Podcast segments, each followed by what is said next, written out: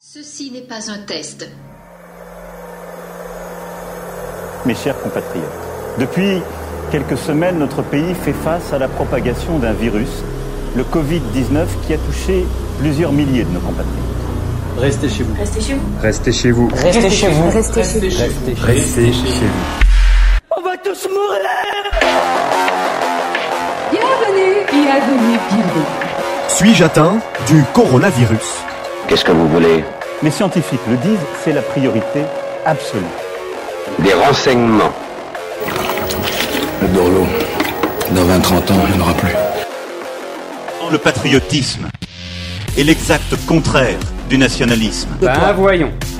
Le nationalisme en est la trahison. Dans quel camp êtes-vous On a des gens qui ont peur parce que leur voisin est chinois. Vous le saurez en temps utile. Nous devons aujourd'hui éviter le repli nationaliste. Ce virus, il n'a pas de passeport. Je ne suis pas un numéro, je suis un homme libre. Rien ne pourra plus jamais aller bien. La France a peur. Nous sommes en guerre. Puisse le sort vous être favorable. Bon, bonjour à tous, euh, merci euh, pour votre invitation.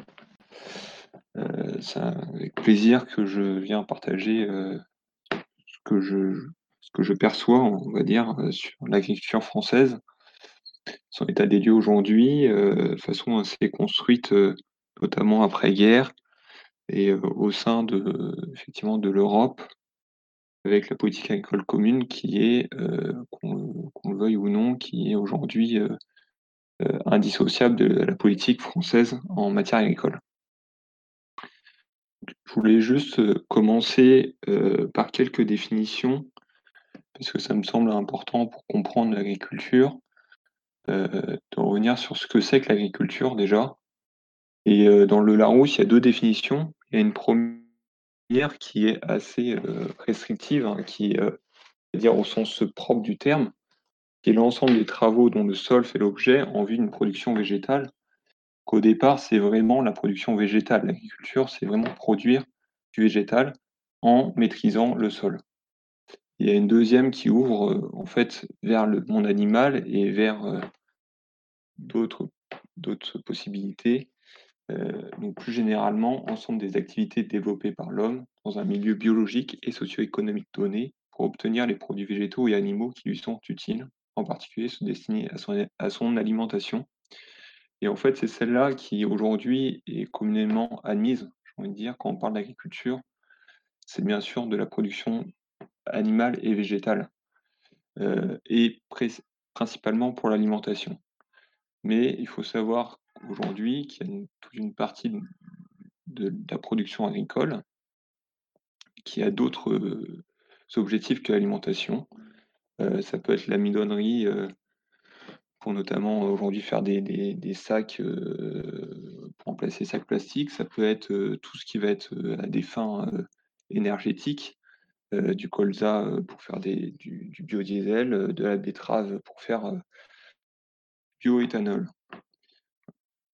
Et la deuxième définition que je voulais vous proposer, c'est politique. C'est la politique. Qu'est-ce qu'une politique on, parle beaucoup de, des politiques agricoles, alors c'est peut-être une que, qui est plus que vous maîtrisez mieux. Euh, l'ensemble des options prises collectivement ou individuellement par les gouvernants d'un État dans quelques domaines que s'exerce leur, autorité.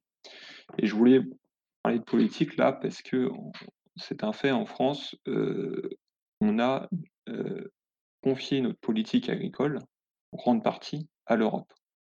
Et ce qui, ce qui fait qu'aujourd'hui, euh, c'est non pas euh, les gouvernements de notre État qui, qui, ont, qui, qui décident de la politique agricole, mais c'est la Commission européenne, c'est le Conseil des ministres de, l'agriculture de, l'Union européenne, et c'est le Parlement européen, dans lequel il y a bien, évidemment des responsables français, mais euh, qui sont assis à une table en face de leurs homologues allemands, danois, autrichiens, finlandais, qui euh, n'ont pas forcément les mêmes objectifs que nous en matière agricole, et notamment pour la PAC.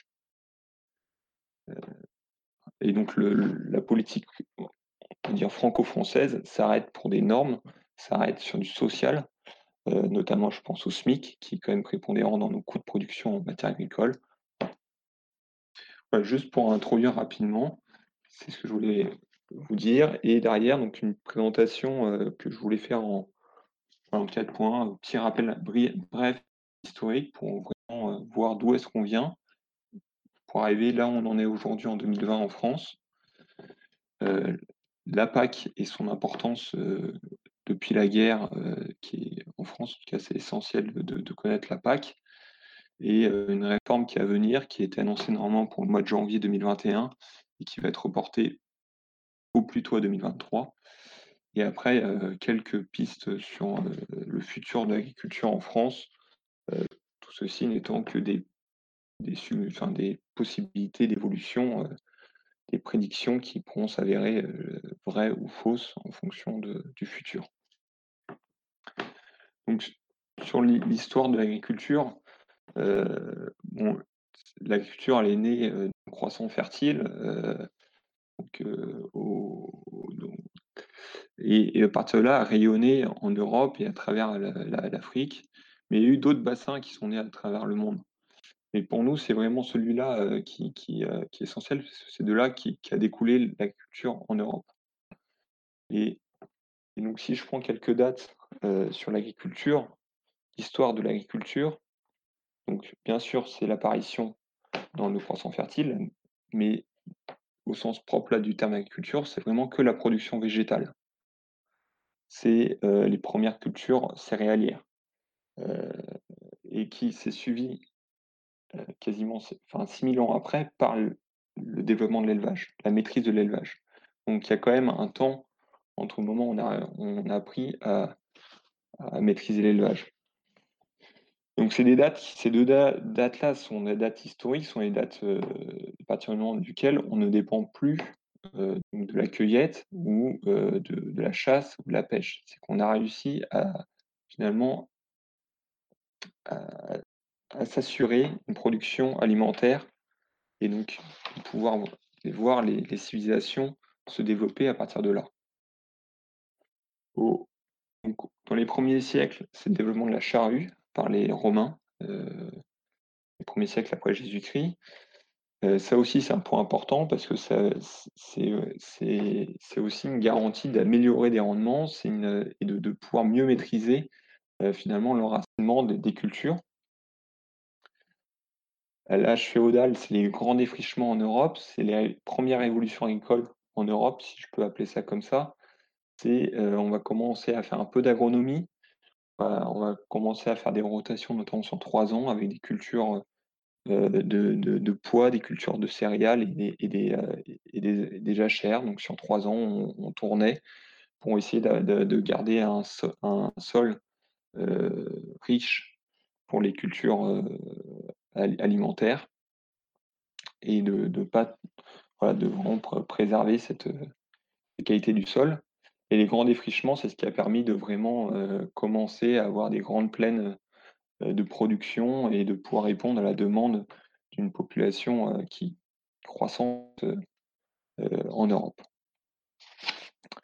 1492, Christophe Colomb, c'est une date qui est quand même assez majeure parce que c'est le début des échanges transatlantiques et c'est l'arrivée en Europe de, fruits et légumes qu'on connaît bien. C'est la pomme de terre, c'est la tomate, le tabac, le cacao le cacao, on ne le produit pas chez nous. Mais qui, du coup, c'est vraiment. Euh, enfin, ne faut, pas sous-estimer aussi l'importance de, nos premiers échanges avec l'Amérique. Notamment la pomme de terre, c'est quand même un, symbole pour la, souveraineté alimentaire, si je peux dire, qui s'est développé dans à peu près tous les pays d'Europe deuxième moitié du 19e siècle, c'est le, début de la mécanisation et de la fertilisation. Et c'est un, gain d'efficacité énorme qui, est arrivé par là, notamment en pouvant accompagner l'humain ou même remplacer l'animal par, par de la machine qui sera moins coûteux et qui sera surtout plus efficace et la fertilisation minérale dans un premier temps, qui va pouvoir apporter des nutriments nécessaires au, sol pour assurer une production végétale en quantité. Et après, c'est la Seconde Guerre mondiale où là, il y a, un réel euh, développement agricole, euh, notamment en France, où c'est là où on va devenir une vraie puissance céréalière.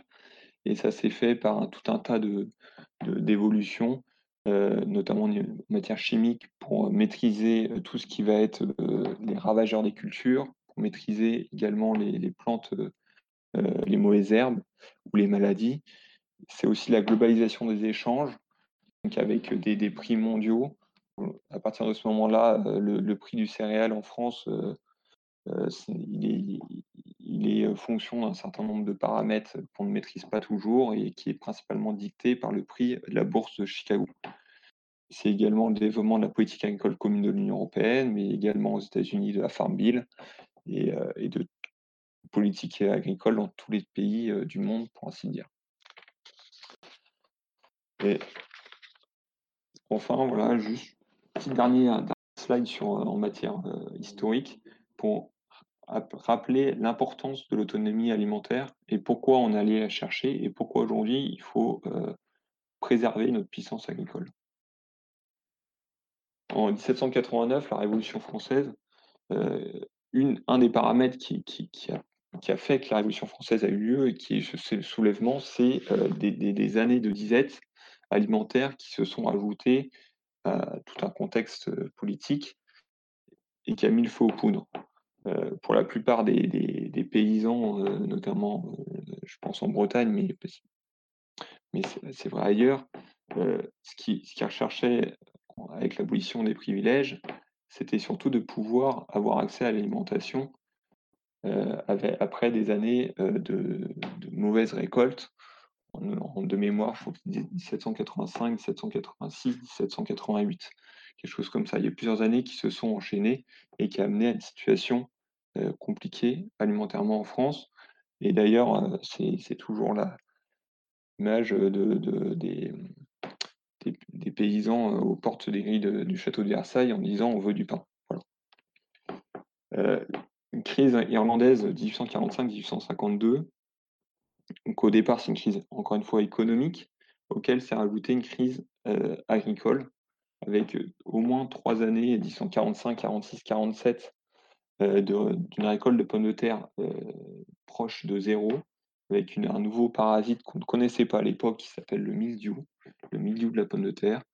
Les, récoltes ont été absolument catastrophiques.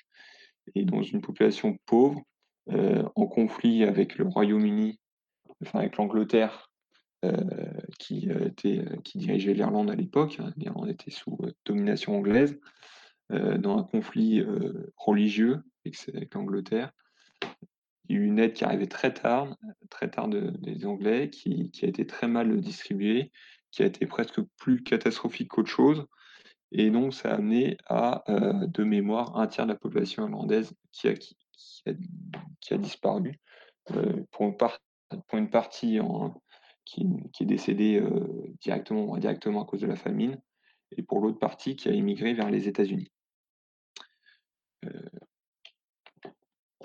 la Seconde Guerre mondiale, avec les tickets de rationnement, euh, c'est une façon qui a été trouvée pour essayer de contrer le manque de production agricole et permettre d'avoir un minimum d'alimentation tous. Les tickets de rationnement, faut pas l'oublier, ils ont, pris fin euh, en France en 1949. Donc une situation euh, compliquée encore une fois.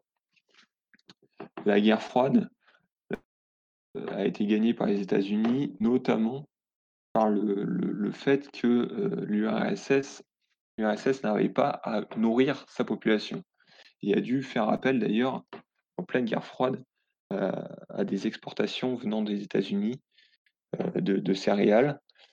Et euh, il y a un parallèle avec ce qui se passe maintenant. L'Iran, qui, est sous un embargo, notamment américain, il y a un produit qui, qui dont on laisse passer parce parce que c'est un produit vital, c'est tout ce qui est produit agricole. Il faut permettre à l'Iran de se nourrir. Et dernier, point, c'est en 2008, euh, conséquence de la globalisation des échanges, euh, conséquence d'un tas de choses, d'une élévation des, cours des, matières premières qui a amené à une élévation du coût de l'alimentation, les émeutes de la faim en, en 2008, euh, à travers à peu près tous les pays du Sud. Là, c'est une photo d'Afrique du Sud. qui ont été parfois des, scènes de guérilla dans certains pays, je pense au Sénégal, ou à Haïti. Donc, une fois qu'on a dit ça, qu'on a mis le, planté un petit peu le décor de l'importance, on va dire, de l'agriculture et de son histoire, euh, qu'en est-il aujourd'hui de la France? La France, une puissance agricole, c'est une puissance agricole, mais qui euh, un petit peu en perte de vitesse. Pourquoi? Euh, Déjà, vous, l'avez, avez ici sur le tableau, j'ai présenté le nombre d'agriculteurs, le nombre d'exploitants et euh, donc on voit entre 2000 et 2016, on a perdu à peu près on a perdu 200 000 agriculteurs. Si on prend les chiffres de 2020, c'est encore plus catastrophique. Donc là, j'ai lu un, article ce matin, on serait autour de 400 000. Euh, en 1980, il y avait plus d'un million, il y avait un million six de mémoire d'agriculteurs. Aujourd'hui, l'agriculture, c'est 1,5% de la population active. En 1982, c'était 7%. Donc c'est une, part qui est de plus en plus faible dans la population. Vous avez, euh, voyez, les 60 ans et plus, c'est 25%. Aujourd'hui, c'est une population de plus en plus vieille, les agriculteurs. Il y a un problème de renouvellement des générations. on a toujours des jeunes qui arrivent, mais on a de plus en plus de, personnes euh, de plus de 60 ans qui, qui, euh, s'en vont. Et c'est ce qui, en fait, c'est ce qui euh, traduit ce, nombre d'agriculteurs en décroissance. C'est donc là, on voit une taux de féminisation à 26%. c'est aussi une population qui peut paraître, là, sur ces chiffres-là, on a l'impression qu'il y a de plus en plus de femmes. En réalité, euh, dans les années 80, il y en avait beaucoup plus parce qu'on exploitait en couple. Alors qu'aujourd'hui, dans un foyer euh, d'agriculteurs, en général, il y en a, il y en a un qui travaille à l'extérieur pour apporter un, revenu stable. Parce que c'est aussi la réalité, on en parlera tout à l'heure.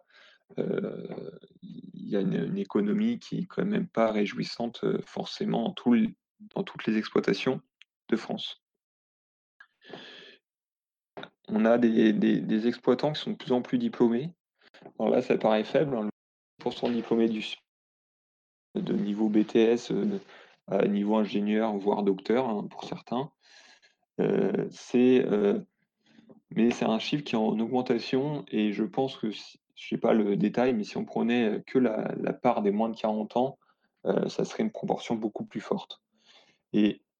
Et c'est très intéressant parce que c'est des, des, agriculteurs qui justement ont une capacité, enfin un bagage par ce diplôme qui leur permet d'avoir une vision plus stratégique en général. Et je le vois moi à travers mon métier où je suis en contact avec des agriculteurs. C'est qu'on voit les anciennes générations et les nouvelles générations. En général, il y a quand même cette volonté ceux qui ont, qui ont repris une exploitation de vouloir la développer, de vouloir euh, sortir un revenu, de vouloir sortir une valeur ajoutée importante, et donc une stratégie qui, d'exploitation qui va aller euh, s'en suivre. Et après, donc ça, c'est un chiffre qu'il faut avoir conscience, c'est qu'un agriculteur, c'est une semaine euh, moyenne de 55 heures. Quand on compare aux 35 heures légales, on est quand même largement au-delà. Et, c'est des gens qui n'ont pas, qui travaillent facilement le week-end. que c'est 80% des agriculteurs ont, travaillé au moins un, dimanche par mois de, mémoire. Donc, j'ai dit tout à l'heure qu'il y a de moins en moins d'agriculteurs, mais en revanche, on a des exploitations de plus en plus grandes.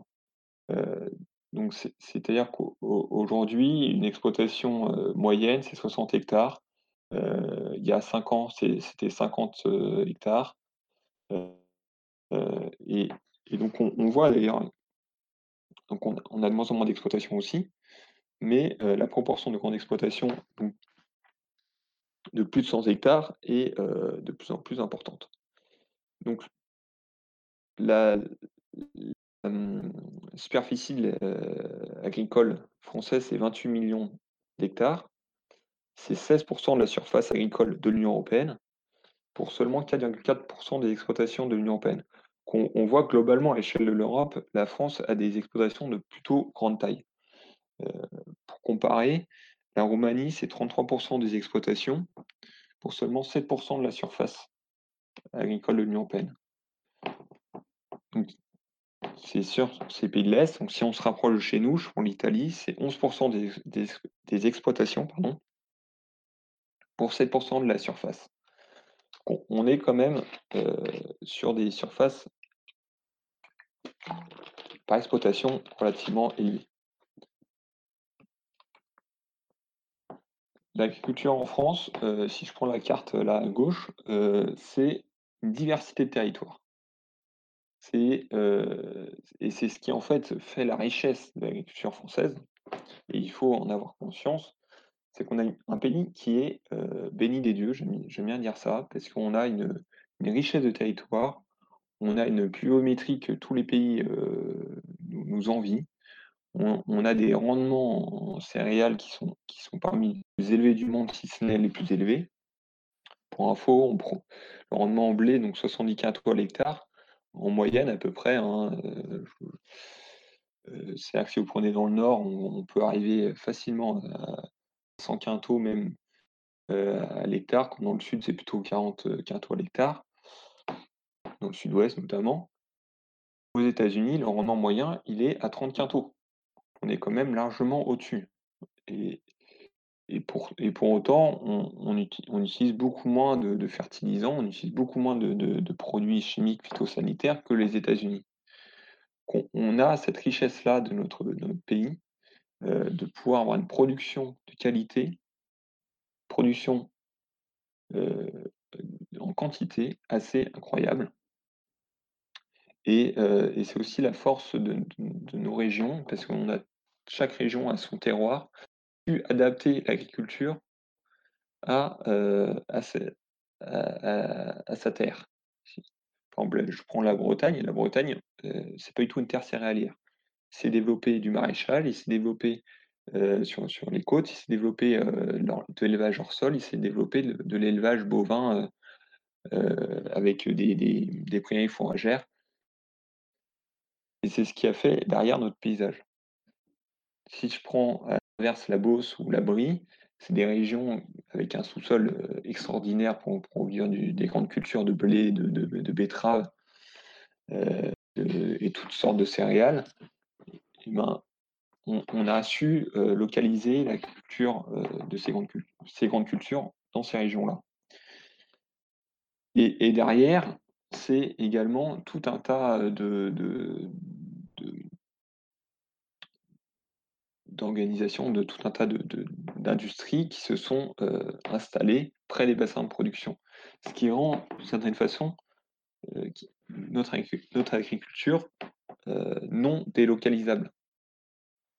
je prends le cas de, par exemple de la culture de betterave qui a eu qui a fait face à, un, à, une crise en ce moment, qui fait face à une crise en ce moment, avec des problèmes de production qui ont conduit d'ailleurs à une une, réautorisation euh, dans une polémique euh, d'un, produit phytosanitaire, enfin des produits phytosanitaires néonicotinoïdes pour euh, juste un insecticide en traitement de semences, qu'on enrobe la semence quand on la, la, qu'on la met en terre pour protéger des insectes. Mais c'est un insecticide dit tueur d'abeilles, et donc ça fait toute une polémique de savoir est-ce qu'il faut ou pas le réautoriser. Donc ça, c'est la crise technique de la betterave, mais il y a aussi une crise économique. Euh, jusque-là, c'est très bien protégé la betterave en Europe, mais euh, des pays comme l'Inde ont, une production euh, à, des coûts beaucoup plus faibles que nous et qui ont réussi, malgré les, taxes douanières, à, pénétrer le marché européen.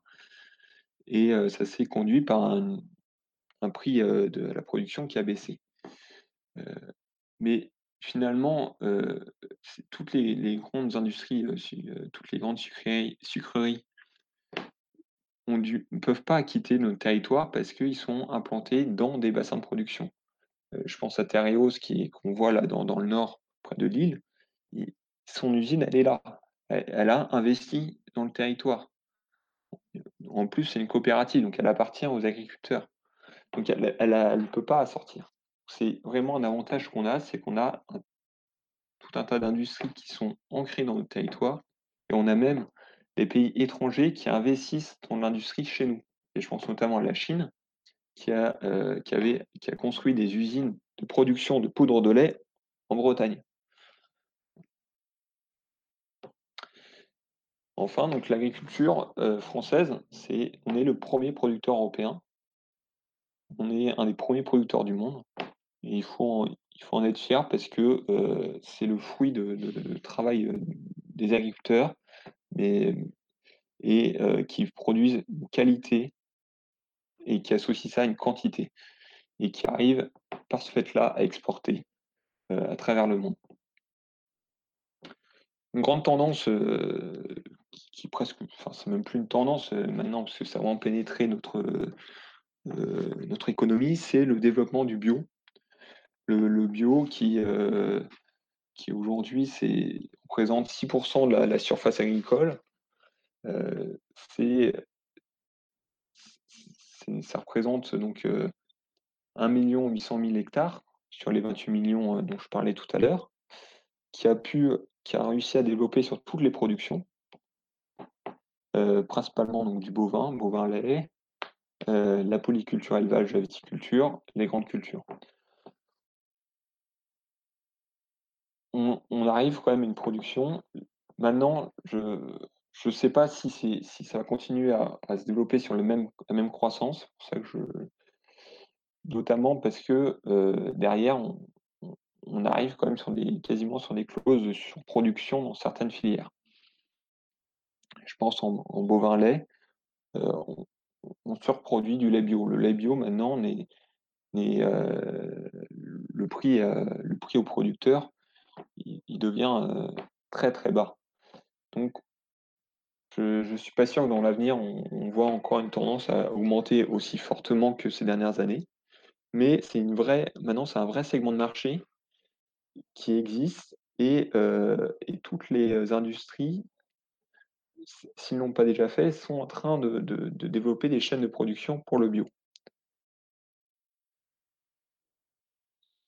Et donc ça répond à un vrai marché, ça répond à une vraie demande forte de certains euh, consommateurs euh, de vouloir consommer des produits qui paraissent locaux, ce qu'il faut faire attention, ce n'est pas toujours vrai, mais euh, qui normalement répondent à un cahier des charges en matière de production plus, respectueuse, enfin, respectueuse de l'environnement, qui en tout cas ne fait pas appel à la chimie.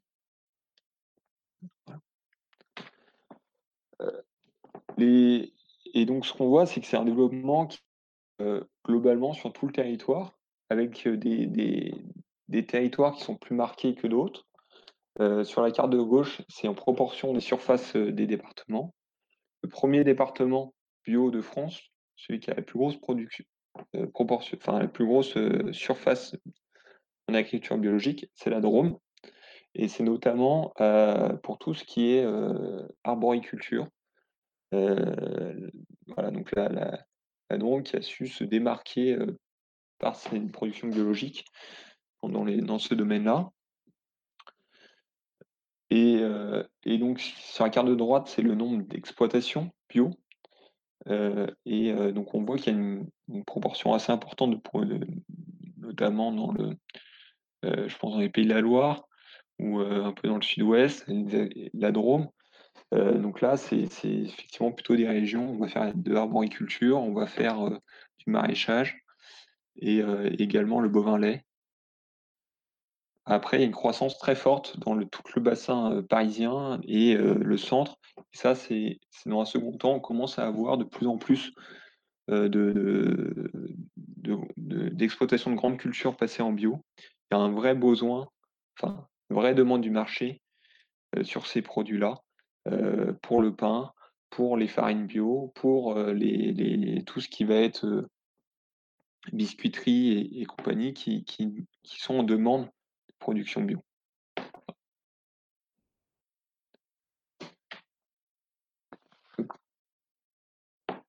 Parler, euh, on peut parler technique, on peut parler de beaucoup de choses, mais à un moment donné où euh, l'agriculture c'est une activité économique et il y a une, donc il nous faut aller sur les points économiques. Il faut, il faut qu'il y ait un dégagement de valeur.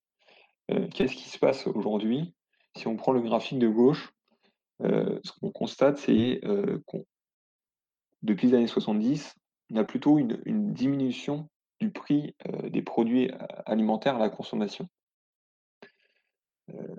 C'est lié à la libération, encore une fois, des échanges, à la libération de la consommation, et, et, également aussi par les gains à la production qui ont été faits, des, des, des, de rentabilité, qui ont permis de, diminuer ces prix-là. Toutefois, les prix à la, production ont largement plus diminué. Et aujourd'hui, ce, cet écart-là qu'on voit, ce ciseau, euh, si on peut dire, c'est le reflet de ce qui se passe dans les exploitations, savoir des, prix euh, qui, sont, qui ne couvrent pas forcément les charges de production. C'est-à-dire que depuis les années 70, les charges de production euh, en agriculture ont complètement euh, évolué.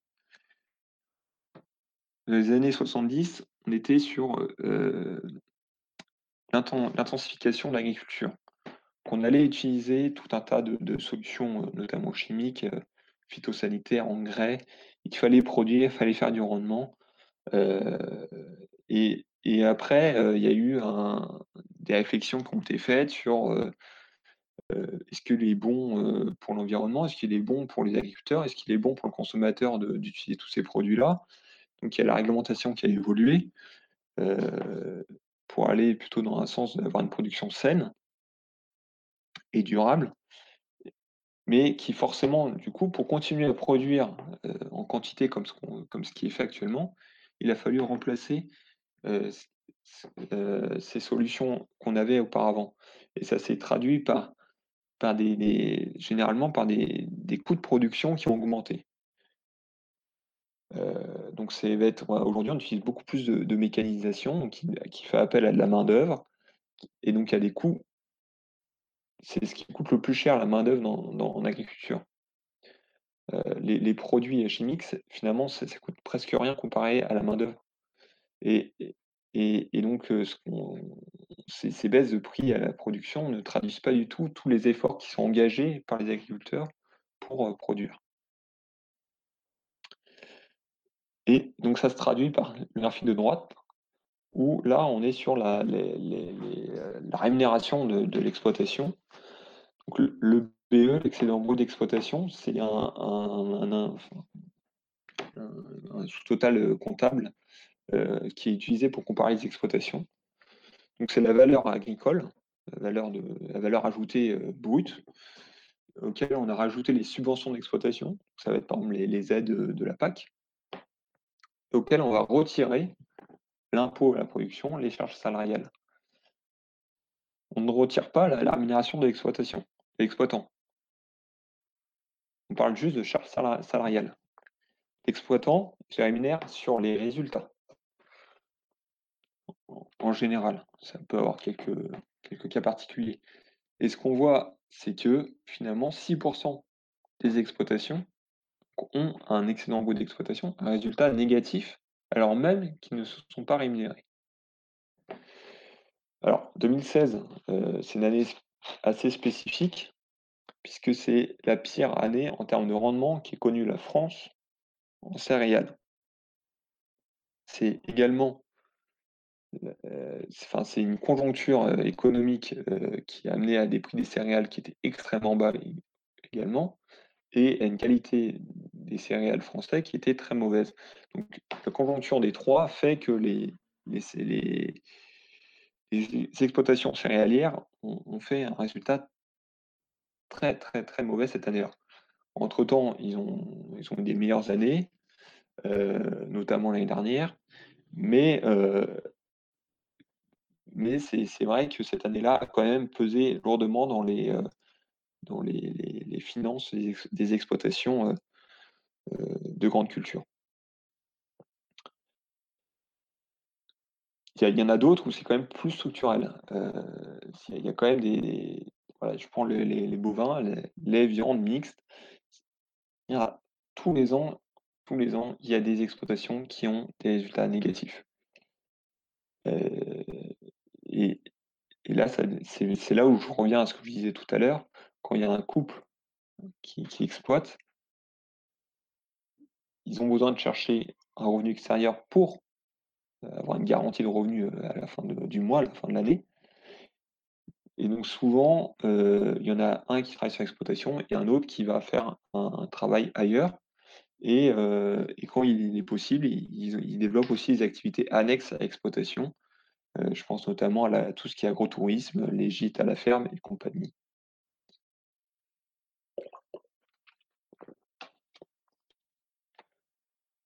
Alors là, je suis plutôt allé sur les résultats du commerce extérieur français parce que c'est on je pense que c'est quelque chose dont on peut être fier. En tout cas pour le moment, c'est que la France a un solde positif. Ex on on exporte pour, heu, presque 7 64 000 000 € de produits agricoles et on importe pour un un peu plus de 56 000 000 000. Qu'on a une balance commerciale largement positive au niveau de des produits agricoles. C'est un secteur qui, pèse quand même pour 13 des des exportations nationales. Donc c'est quand même quelque chose qui est important dans le dans l'agriculture, qui est quand même important dans l'économie française et souvent on a tendance à l'oublier et même nos dirigeants politiques, on a en tout cas dans dans leur, discours, ne laissent pas transparaître cette importance-là. Si on prend là un peu l'historique du solde commercial, on voit qu'il s'est quand même largement effondré depuis, heu, les années 2010, heu et si on prenait avant, ça serait, heu, pareil. Et c'est lié à une chose, c'est nos nos échanges intracommunautaires au sein de l'Union européenne. On voit qu'ils étaient de 6,3 000 000 € en 2011. En 2018, moins 0,3 et sur la slide précédente, vous avez peut-être vu, on est à moins 0,9 en 2019. C'est quand même assez problématique de voir qu'on qu'on n'arrive plus à exporter, enfin on n'arrive plus en tout cas à dégager un solde positif avec nos voisins européens. Heu, en fait, c'est un peu lié au marché commun. C'est qu'on a un marché commun et on n'a plus de frontières. On on les produits agricoles, ils rentrent, ils sortent. Normalement, on est tous censés avoir les mêmes normes, ce qui fait que les contrôles, ils ont pas de lieu d'être. Toutefois, heu, on n'a pas les mêmes charges, encore une fois, de production. Donc derrière, on n'a pas la même rentabilité, on n'a pas les mêmes heu, on n'est pas du tout compétitif sur le marché européen. Quand on compare, heu, par exemple à la Pologne, où le prix d'une heure de main-d'œuvre est quasiment 10 fois inférieur au prix de la main-d'œuvre en France, forcément, on on peut pas produire de la même façon. En revanche, on a quand même un, hors de l'Europe, on a quand même une croissance, en tout cas on est stable, mais on mais moi j'ai plutôt l'impression qu'on croisse un peu et heu, 2020 sera quand même une très bonne année vers les pays tiers. Heu, on arrive à exporter en dehors de l'Europe. C'est-à-dire que les produits français agricoles sont reconnus, réputés. Encore une fois, il y a des pays, heu, comme, la Chine qui heu, qui sont quand même dépendants de pour leur alimentation des exportations et qui viennent acheter chez nous. Des céréales, c'est la 1re fois en 2019, enfin en 2020 pardon, c'est la 1re fois que la Chine achète des céréales en France et elle va renouveler en 2021. Le porc, on a su répondre à la demande chinoise qui a un problème sanitaire. Alors ça, c'est conjoncturel.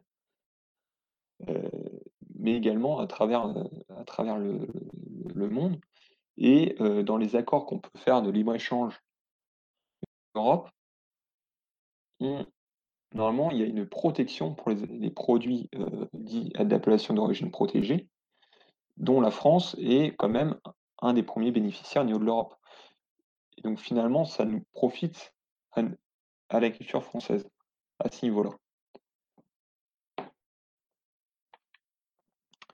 Donc les principaux, là, je, pour terminer cette partie économique, les je voulais vous proposer les principaux postes agricoles euh, à l'export. On voit que c'est quand même beaucoup les boissons alcoolisées. Ça, c'est les vins, hein, le, vin, le champagne, euh, mais également aussi euh, tous les alcools forts, les spiritueux. Après, il y a les céréales. Alors, les céréales, ça fluctue d'une année sur l'autre, hein, c'est plus ou moins important. Là, je vous dis, en 2020, ça sera beaucoup plus fort que ça. Produits laitiers, sucre, semences, produits minoterie, animaux vivants. Et à côté, il y, a, des productions où on est dépendant euh, la protéine végétale. Alors ça, tombe bien que je fasse l'intervention aujourd'hui, parce que la protéine végétale, euh, le ministre vient de, de, présenter un plan de, de, de pour euh, protéique, euh, un plan protéine euh, pour les, années à venir, avec cette volonté justement de, développer les surfaces, euh, donc par exemple de soja en France, mais pas que, pour ne plus être dépendant des, marchés étrangers, notamment euh, là, le, Brésil, les États-Unis, l'Argentine. La volaille également, le miel, les fruits et légumes. Les fruits et légumes, euh, il suffit d'aller euh, dans une grande surface pour se rendre compte que euh, on est quand même très très dépendant de l'Espagne, très dépendant de, du Maroc euh, pour, pour ce, ces productions-là.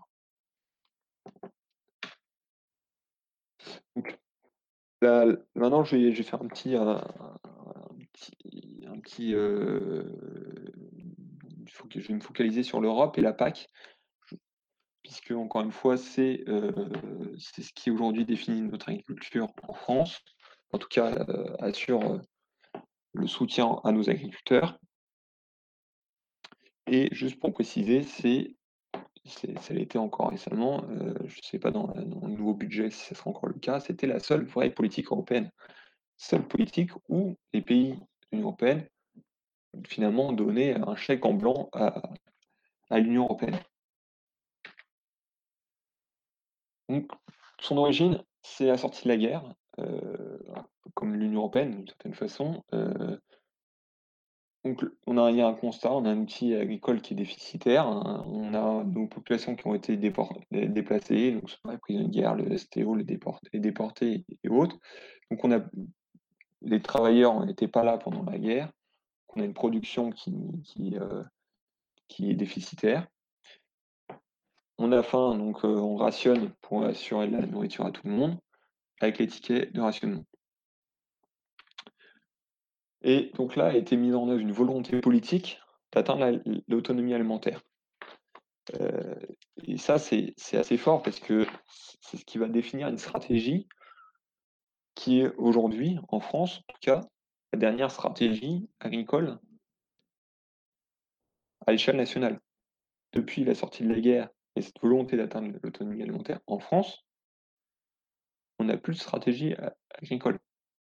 Et c'est ce qui euh, est aussi une des causes de un petit peu d'un flottement qu'on peut avoir sur, dans certains domaines. On a intensifié la mécanisation, on a fait des travaux, on a travaillé sur l'agronomie, sur les apports de fertilisation, comment, comment, développer des produits phytosanitaires, travailler sur la génétique, la génétique animale, sélectionner les, les meilleurs animaux. Je pense au lait, on a remplacer euh, petit à petit toutes les vaches euh, bretonnes par la prime Holstein, qui est la vache hollandaise qu'on voit maintenant euh, donc ils ont tous les élevages laitiers et qui produit des volumes très importants. et également la sélection végétale avec un, accent qui a été mis sur, la, la production de semences, notamment, notamment au blé euh, fait quand même des gains de rendement très très forts à ce niveau-là. Donc à partir de là, donc,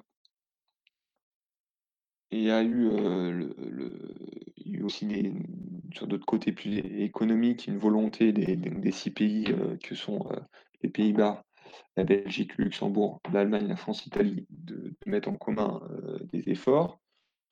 Donc, au départ par la Comité économique du charbon de l'acier, puis après la CE, la Comité économique européenne en 1957, ou la politique agricole commune dans sa première mouture en 1962. L'idée, c'est de mettre en place un certain nombre d'aides. en fonction du temps, ça a pris plusieurs formes. Je les présente un peu plus tout à l'heure, mais ça a été des aides couplées à la production, ça a été des prix de rachat des matières une fois que si les prix étaient trop bas, ça a été le, stockage de, de, biens agricoles pour faire monter les cours, ça a été des, aides à l'exportation, ça a été des quotas de production pour contrôler les productions, notamment en lait et en sucre.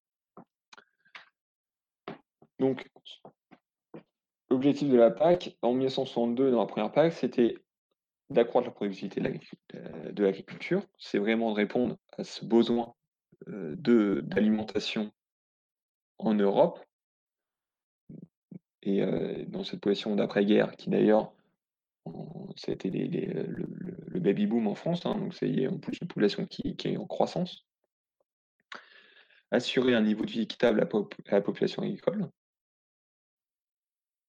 ça, c'est vraiment cette idée-là aussi de, pouvoir développer les régions les territoires ruraux, stabiliser les marchés, ne pas être dépendant sont des marchés extérieurs, des marchés internationaux, de pouvoir essayer de, se faire un microcosme européen pour, garantir après des prix raisonnables aux consommateurs et d'un côté, sur les prix raisonnables aux consommateurs et de l'autre côté, assurer le niveau de vie de la production agricole.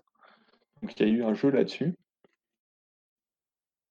Et après, c'est garantir ce que je disais tout à l'heure, donc la, sécurité des approvisionnements. En fait, suite à ça, ça a tellement bien marché qu'on a eu un contexte de surproduction. Euh, donc, il, a fallu un peu euh, régler la, balance, régler les, mesures. En parallèle, en 92, il y a la création de l'OMC, euh, l'Organisation mondiale du commerce, qui était au départ sur les, biens agricoles, où l'objectif, c'est quand même de, faciliter le commerce. C'est vraiment de libéraliser le commerce mondial. Donc les mesures protectionnistes de l'Europe ne passaient pas du tout au niveau de l'OMC. Donc l'Europe s'est mise plus ou moins en conformité, a pris son temps, elle est encore en train de se mettre en conformité. En 2000, euh, l'objectif, c'est une, une production durable, c'est vraiment l'arrivée de toutes les problématiques environnementales, et donc la prise en compte dans les, nouvelles réformes de la PAC. Et en 2015, c'est la convergence. La convergence, c'est d'essayer petit à petit d'avoir une, une aide à un même niveau dans tous les pays de l'Union européenne et en France au niveau de toutes les régions. Ça dépend d'une région à l'autre.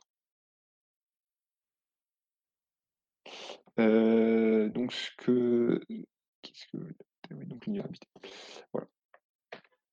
Donc là, c'est un le graphique est un peu lourd, j'ai bien conscience, je vais essayer de vous le décortiquer, mais c'est pour montrer un petit peu l'évolution de des aides de la PAC qui, donc en en bas, si je suis daltonien, je me trompe peut-être sur les couleurs, mais la première en 1980, la la couleur du bas qui doit être orange, c'est les aides à l'export qui, se sont maintenues jusqu'en 2008, euh, qui était la principale aide et qui est en fait la plus décriée au niveau de l'OMC.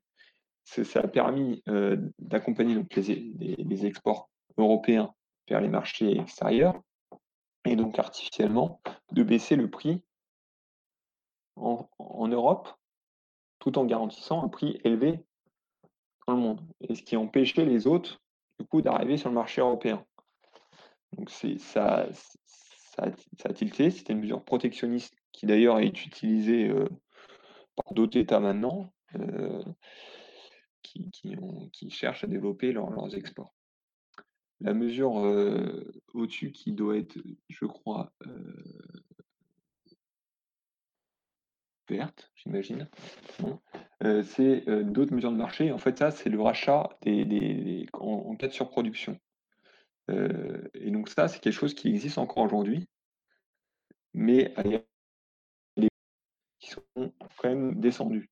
C'est-à-dire que, si le, prix du lait s'effondre, l'Europe stockerait une partie de, la production pour essayer de, de maintenir un, une production à un niveau raisonnable et de pouvoir faire petit à petit remonter les cours. Le, problème, c'est qu'au moment où l'Europe doit déstocker euh, ses stocks, eh ben c'est souvent l'origine de crises euh, économiques sur les, prix euh, du lait ou, ou, ou autre, hein, en fonction du produit ciblé. Donc petit à petit, ces mesures-là, elles ont été remplacées par ce qui est en bleu, euh, bleu foncé, euh, c'est des aides couplées.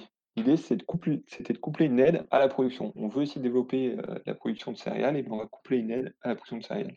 On veut coupler le lait, on veut accompagner la production de lait, on va coupler une aide à la production de lait. Aujourd'hui, c'est une part très minoritaire. Les couplés des, des, aides sont couplées sur, pour quelques productions qui sont compliquées, euh, où, il y a un besoin stratégique. Et donc, ça peut être notamment les productions de protéines végétales dont je parlais tout à l'heure. Et ça, ça a été remplacé par des aides dites découplées, là, qui sont en, vert. Et c'est ce qui aujourd'hui fait le, gros des, aides. Donc, depuis les années 90, principalement, en violet, c'est le développement rural qui est arrivé et qui prend une part de plus en, de plus, en plus importante et qui forme aujourd'hui ce qu'on appelle le deuxième pilier de la PAC, euh, et, qui, euh, qui sur deux, points, c'est le développement rural et, le, et les aides à, la production euh, plus verte. Et donc, en 2000, euh, et donc il doit y avoir, devait y avoir une réforme en 2021 avec le nouveau budget de l'Union européenne qui discutait tous les sept ans. Donc il était censé rentrer en vigueur en 2021. Mais comme les États ne sont pas mis d'accord encore, ne sont pas encore mis d'accord, il sera mis en place qu'en 2023 et avec un budget qui, pour la, PAC, a réussi à être maintenu au même niveau, qui devait baisser, mais avec des, j'en parlais tout à l'heure, avec des, complètement nouvelle architecture encore de l'aide. Et juste là sur la petite frise en bas, euh, c'est pour présenter l'aide à l'agriculture. Donc en Europe, c'est 190 euros par habitant donné pour l'agriculture. À côté, euh, en, en Norvège, c'est 957 euros. C'est cinq fois plus. Aux États-Unis, c'est deux fois plus. On est quand même sur des niveaux d'aide qui sont très bas dans un contexte où on veut de l'alimentation à prix pas cher, eh ben, on, est sur, des niveaux d'aide qui sont extrêmement bas et qui expliquent aussi euh, les situations économiques des, exploitations en France, mais également en Europe. Alors la PAC actuelle, donc ce que je disais, de dire tout à l'heure, c'est deux piliers. Hein, c'est un peu compliqué hein, la PAC, hein, je suis désolé. Euh, je pourrais répondre à des questions tout à l'heure si besoin d'éclaircissement les deux piliers, un qui est sur le, ce qu'on appelle le FEAGA, c'est le soutien direct et les mesures de marché, et un deuxième, le FEADER, c'est le développement rural. Donc, il y en a, le FEAGA, c'est vraiment la production agricole qui est visée. Le FEADER, c'est le développement rural. C'est euh, et tout ce qui s'ensuit, et également aussi tout ce qui est euh, paiement euh, divers, donc tout ce qui est pour les mesures environnementales. Il y a une conditionnalité à toucher les aides. Conditionnalité, il faut avoir une production qui soit répondre à des normes, notamment euh, environnementales importantes. Et on va essayer d'avoir une aide à l'hectare découplée pour éviter euh, des concurrences en, euh, entre cultures et assurer aussi vis-à-vis -vis de l'extérieur des pays tiers la concurrence déloyale comme le juge l'OMC. Et à côté l'Europe travaille sur le développement des accords de libre-échange et euh, ce qui apporte à la fois des marchés euh, extérieurs, mais qui aussi euh, amène des concurrents sur, sur, les territoires européens.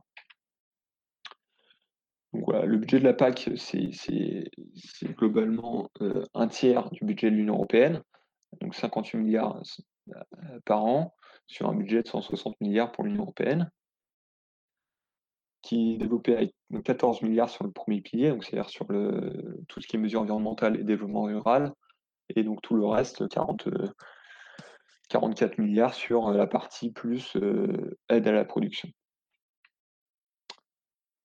Donc en 2023, une nouvelle réforme devrait s'appliquer, avec un budget qui devrait être stable, hormis qu'on enlève le, Royaume-Uni de l'Union européenne. Mais il y a une sorte de renationalisation de la PAC donc aujourd'hui, la Commission européenne demande à chaque État de, de fournir ce qu'on appelle un plan stratégique national, dans lequel il va décrire les mesures qu'il va mettre en place avec le budget qui lui est alloué.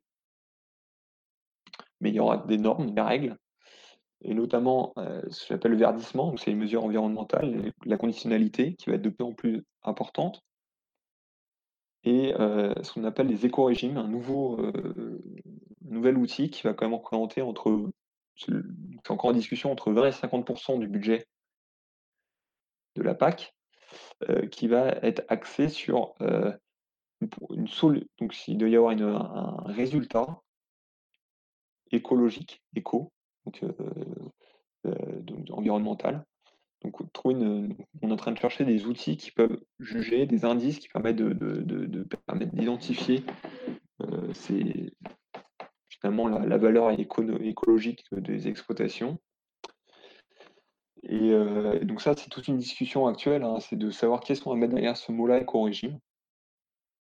Il y en a certains qui veulent mettre l'agriculture biologique, il y en a qui veulent mettre euh, ce qu'on appelle en France les, exploitations à haute valeur environnementale, les exploitations qui, ne sont pas biologiques dans le sens où ils ne s'interdisent pas d'utiliser de la chimie, mais qui ont un, système de scoring où l'idée, l'objectif, c'est d'arriver à la fin à un nombre de points qui montre qu'on a fait des efforts pour garantir la biodiversité, pour garantir, euh, euh, enfin pour euh, montrer qu'on a utilisé moins de, solutions azotées, pour utiliser moins de solutions chimiques, etc., etc. Les accords de libre-échange de l'Union européenne, voilà, c'est à peu près à travers le monde. En, bleu, c'est ceux qui sont signés. En bleu clair, c'est ceux qui sont en discussion. Et en rouge, c'est ceux qui ont été avortés. Euh, C'est-à-dire que les États-Unis. Et, finalement, tout le développement de ces accords, on pourrait se poser la question est-ce que c'est un gain pour l'agriculture en Europe? Ben, Le résultat, c'est que pour l'instant, en tout cas, la, valeur, euh, la, la, balance commerciale européenne, qui était négative dans les années, dans les années 2000, euh, 2000 et dans les années 2010, passée positive et, en croissance permanente. Donc il y a un volume de, de, des échanges qui est de plus en plus important et qui permet justement d'atteindre cette, rentabilité, en tout cas dans le, dans le commerce extérieur européen. Donc finalement, priori, on serait gagnant. Donc maintenant, brièvement, juste pour aller sur leur, leur tourne, pour aller euh, sur la, les évolutions, de les tendances d'évolution de l'agriculture. La première chose, c'est le, je voulais aller, c'est vers le, Covid, parce qu'on on, on, est dans une période qui est assez euh, inédite. On quand même euh, on, est en train de sortir d'un deuxième confinement. C'est probable qu'il y en ait un troisième mois de janvier. Faut... et, ce qui a amené au niveau agricole, euh, sur les fermetures de restaurants, de tout ce qui est restauration hors domicile, donc, restaurants d'entreprise, cantines, sur des, des, des, productions et des bouchées qui, se sont effondrées. Et là, je note la pomme de terre, c'est le symbole, la frite du bistrot, là, il n'y a plus de vendu à côté, il y en a d'autres productions, notamment les céréales, euh, parce que euh, on a fait plus de gâteaux à la maison, parce qu'on a, on a acheté plus de pain, qui, ont plutôt eu euh, tendance à se retrouver un, peu, de couleur sur le marché domestique. Et donc finalement, matière agricole, c'est un bilan plutôt positif. Les gens, comme on a aussi limité les échanges, les gens, les gens ont plutôt consommé français. Donc voilà. il y a quelques productions qui ont été difficiles, qui sont toujours difficiles, notamment l'orge de brasserie. Euh, la bière, euh, on en vend quand même beaucoup moins. Et, derrière, on se demande qu'est-ce qui, va, qui se passer après le Covid. Et donc, on s'attend plutôt à avoir une économie, entre guillemets, de guerre qui va s'installer, avec des prix qui vont, qui, sur les matières agricoles qui sont en train de monter et qui, grimpent. Parce que chacun s'est rendu compte de l'importance d'avoir une souveraineté alimentaire. C'est quand même la conclusion, c'est de se dire, ah finalement, on est content d'avoir notre agriculture française qui produise en quantité et qui, peut, on peut puiser dedans. Donc, chaque pays a, envie de, se faire aussi des stocks pour ceux qui ne peuvent pas produire pour s'assurer l'alimentation demain. Donc on a un avantage des pays exportateurs et la France est un pays exportateur. Donc on a un vrai avantage, une vraie, un, vrai gain là-dessus à, aller chercher. Et après, il y a le plan de relance, France Relance, qui se décline également en, matière agricole, avec des, choses à, aller chercher pour aller aller vers la transition euh, écologique qu'on nous demande d'avoir dans le domaine agricole, tout en étant aidé, accompagné financièrement, pouvoir tester. Sur tout ça, c'est d'aller dans le flou. Euh, personne ne veut aller dans le flou quand, il joue la, survie de son exploitation. Après, sur les manières plus, euh, générales, plus à moyen terme, on il y a les attentes sociétales qui sont fortes en matière de durabilité écologique. Euh, donc, il y a des efforts à faire. Il faut apprendre à se passer, en tout cas le plus possible, des, solutions chimiques. Euh, parce qu'on se rend compte que c'est déjà c'est permis par la société et effectivement, globalement, tout le monde est d'accord pour dire que moins on utilise de chimie, mieux on se porte. Il y a une tendance à aller chercher des produits qui vont se distinguer sur le marché par des labels on a une démultiplication des labels. Maintenant, il faut faire un peu le tri. Par exemple, au niveau qualité, il y a le label rouge qu'après tout le monde connaît maintenant, et le label euh, agriculture biologique que tout le monde connaît. Euh, donc, je vous parlais tout à l'heure de, des hautes valeurs environnementales, ferme haute valeur environnementale, c'est un label. Vous pouvez en trouver sur les produits. Il y a un, vrai travail à faire en matière agricole sur la communication. Il faut savoir expliquer ce qu'on fait, je pense à la FNSEA, qui a sorti un petit clip vidéo euh, pour euh, promouvoir l'agriculture française, la production euh, française. Donc voilà, il, faut montrer est le travail des, Français, notamment parce que on, met, je vous le dis, les attentes sociétales sur la durabilité. La France est la première agriculture durable. Et c'est pas, pas le, le, gouvernement français qui le dit, c'est pas la FNSEA qui le dit, autre, c'est un journal anglais, The Economist, qui a classé la France première agriculture durable en 2018, 2019, 2020, en mettant notamment en avant deux points, la lutte contre la, malbouffe, la mauvaise nourriture, la mauvaise alimentation, et, euh, la, lutte contre les déchets alimentaires. Voilà, et enfin, je voulais juste terminer par, euh, je vous parlais tout à l'heure de l'avantage compétitif des pays exportateurs. La France est le 1, 2, 3, 4, 5e producteur de, blé, si on sort l'UE, parce que la France est dedans. Et, c'est quand même un point important, notamment si on voit la Chine et l'Inde. Et, derrière, quand on regarde les pays exportateurs, la France est le quatrième et la Chine et l'Inde ne le sont pas, parce que tout ce qu'ils produisent, la Chine et l'Inde, c'est pour leur propre alimentation et ils sont obligés d'importer derrière. Donc on a quand même un avantage là-dessus, nous, la France, parce qu'on est exportateur et qu'on euh, exporte les deux tiers de ce qu'on produit, qui nous permet quand même de pouvoir avoir une place à, table des négociations dans le monde, parce qu'on n'a pas à mettre en jeu notre alimentation. C'est-à-dire que quand vous prenez l'Égypte, l'Égypte qui n'arrive pas à se, nourrir, aujourd'hui, c'est quand même dès qu'il y a une moindre crise, ils, sont, ils peuvent être victimes de, cette position-là. Parce que si demain on doit, on doit, euh,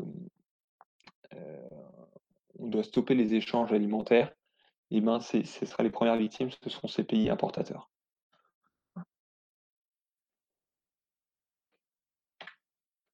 Et enfin, voilà, donc le, monde évolue sans cesse et aujourd'hui on est sur un contexte de changement climatique. Euh, donc il y aura des futures zones de production qui seront explorées parce qu'il y a avec le, réchauffement climatique, notamment la, Sibérie, euh, pourrait devenir des, territoires très fertiles pour la pour l'agriculture. Donc aujourd'hui, c'est sous la neige. Et à côté, il y a d'autres territoires qui sont déjà, euh, en plus, les plus fragiles. Toute l'Afrique euh, subsaharienne, saharienne, pardon, mais également d'autres zones en Amérique centrale, où là, la hausse des températures risque de transformer les terres en déserts et des populations déjà fragiles, déjà, je le citais tout à l'heure comme étant des, importateurs nets, donc fragiles à ce niveau-là, pourraient l'être encore plus demain. A priori, en France, on ferait plutôt partie des, pays à, pouvoir bénéficier euh, d'un changement climatique s'il continuait à perdurer.